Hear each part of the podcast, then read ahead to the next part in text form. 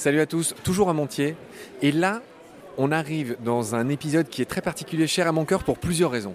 La première raison, c'est que je suis sur un stand où il n'y a que des petites bestioles qui correspondent complètement à la mission de Baleine sous Gravillon. C'est des bestioles qu'il y a tout autour de nous, c'est des daphnies, c'est des cyclopes, c'est des gamards, c'est toutes ces petites bestioles, ces petites crevettes qui vivent dans les flaques d'eau, qui vivent dans les mares, qui sont euh, à la fois euh, très connues parce qu'elles sont partout des scientifiques, mais très peu connues du grand public. Je suis avec Jean-François Carr, je ne sais pas si on prononce le T, Carr, on ne prononce pas le T, ça s'écrit comme un carte. Je te laisse te présenter en quelques phrases.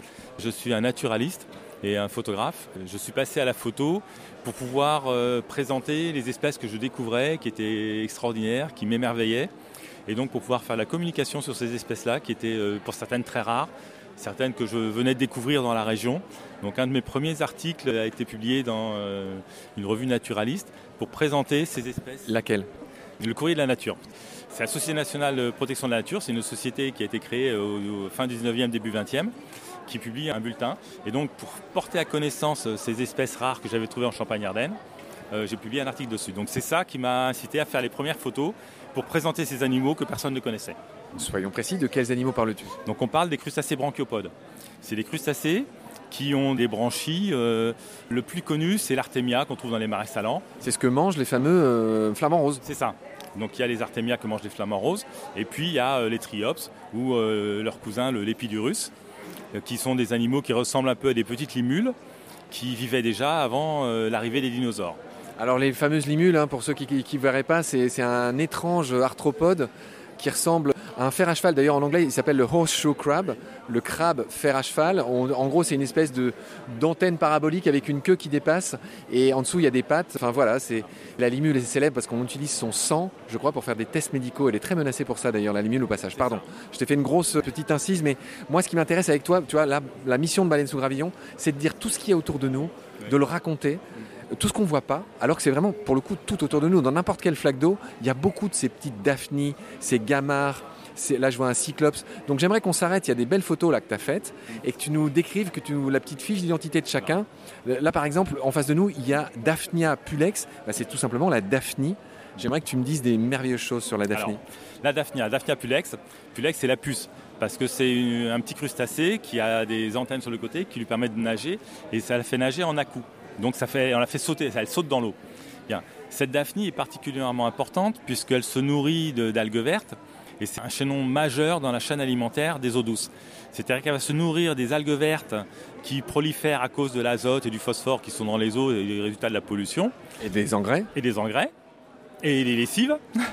Elle va transformer ces algues vertes en matière organique et en graisse, ce qui vont être son corps. Elle-même, elle va être mangée par des larves de libellules, des alevins de poissons euh, ou tout un tas d'autres animaux euh, carnivores qui vivent dans la mare qui eux-mêmes vont ensuite être mangés par des oiseaux ou des araignées quand ils vont sortir de l'eau, etc., etc. Et ben voilà, déjà tu nous as fait faire connaissance avec la fameuse Daphne pulex. Alors tu m'apprends qu'elle sautille dans l'eau presque. Alors on va tout regarder. Là, alors il y a une autre énorme célébrité. Il y a la larve du chironome. Dis-moi pourquoi ils sont tellement célèbres. Alors les chironomes, c'est des petits insectes qui ressemblent à des moustiques mais qui ne piquent pas. Il y en a des dizaines d'espèces qu'on trouve dans, toutes les mares, y compris euh, dans les flaques d'eau, y compris euh, dans les bidons de récupération d'eau. Pour peu qu'il y ait 3-4 feuilles mortes à la fin, vous allez trouver des petits vers rouges à la fin. C'est les larves de ces chironomes.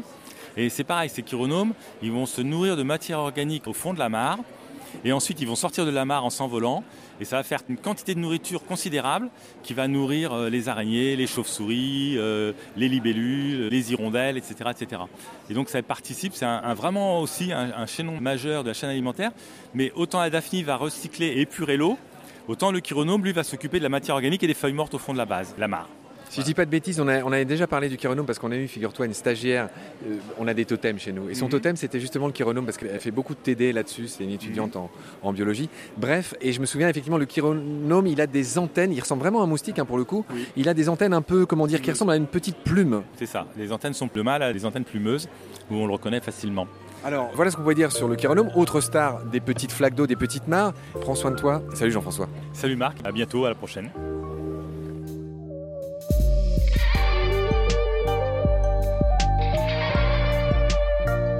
C'est la fin de cet épisode. Merci de l'avoir suivi. Pour continuer, nous avons besoin de votre soutien. Et vous pouvez nous aider simplement, en quelques clics et gratuitement. Il suffit par exemple d'utiliser le moteur de recherche solidaire Lilo. Ainsi, chacune de vos recherches sur Internet générera des gouttes qui seront reversées au projet de votre choix, comme Baleine sous gravillon par exemple. Vous pouvez par ailleurs vous abonner à nos podcasts comme d'habitude, partager les liens, devenir adhérent de l'association BSG ou encore faire un don sur Helloasso ou sur Tipeee. Grand merci par avance. Je remercie tous mes équipiers pour leur aide précieuse. Je vous retrouve bientôt pour de nouveaux épisodes. Et d'ici là, prenez soin de vous et de ce qu'il y a autour de vous. Merci. À bientôt.